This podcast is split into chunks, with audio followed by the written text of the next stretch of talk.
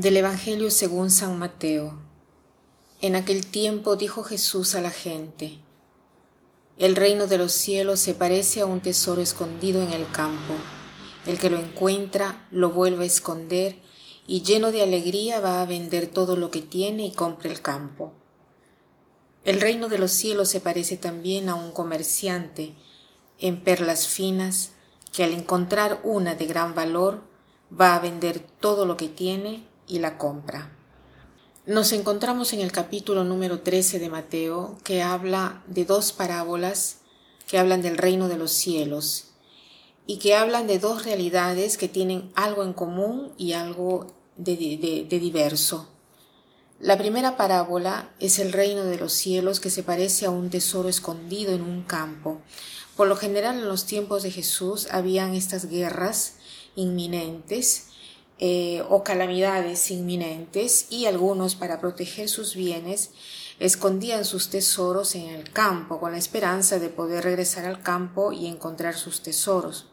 Pero a veces sucedía que el campo terminaba en manos de un nuevo propietario, ¿no? el cual a veces ignoraba ese tesoro escondido y si alguno hubiera encontrado ese tesoro hubiera tratado de comprarlo al nuevo propietario que ignorando eh, tener ese tesoro escondido en su campo, lo habría vendido a un buen precio.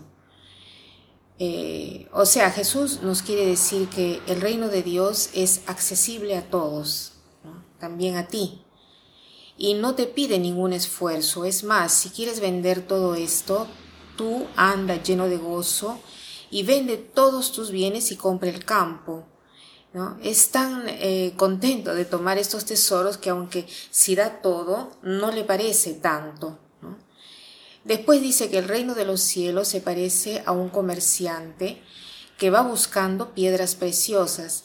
La primera parábola se trata de aquel que encuentra un tesoro, el cual eh, no lo buscaba, lo encuentra por casualidad.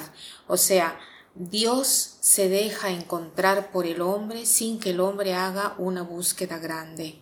¿no?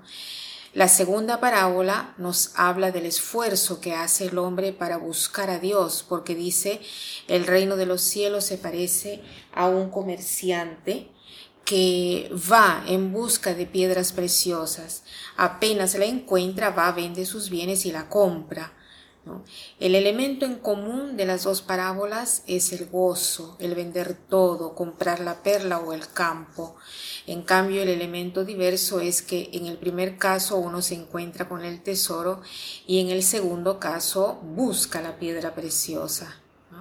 Entonces, esto nos dice eh, hoy el Evangelio, que hay personas que se afanan tanto para conocer a Dios y hay personas que ni siquiera se fatigan para nada y que todavía tienen esta suerte de encontrarse con Dios.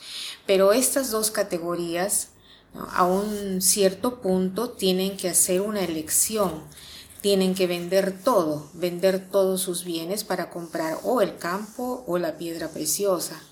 Y este vender todo a veces suena gravoso, pero el Señor nos dice que es muy posible a todos, ¿no?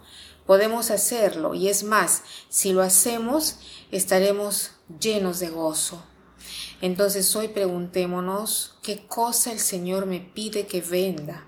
El Señor dice, vende todo. ¿Qué cosa es este todo que me está quitando energía, que me está quitando paz y que no me permite de encontrar a Dios, que no me permite de gozar de este tesoro escondido o de esta piedra preciosa? Hagamos el propósito de renunciar a este todo. Y para terminar, quiero citar esta frase que dice así, viviendo con Dios no puedo tener tristeza. Viviendo con Dios no puedo tener tristeza. Que pasen un buen día.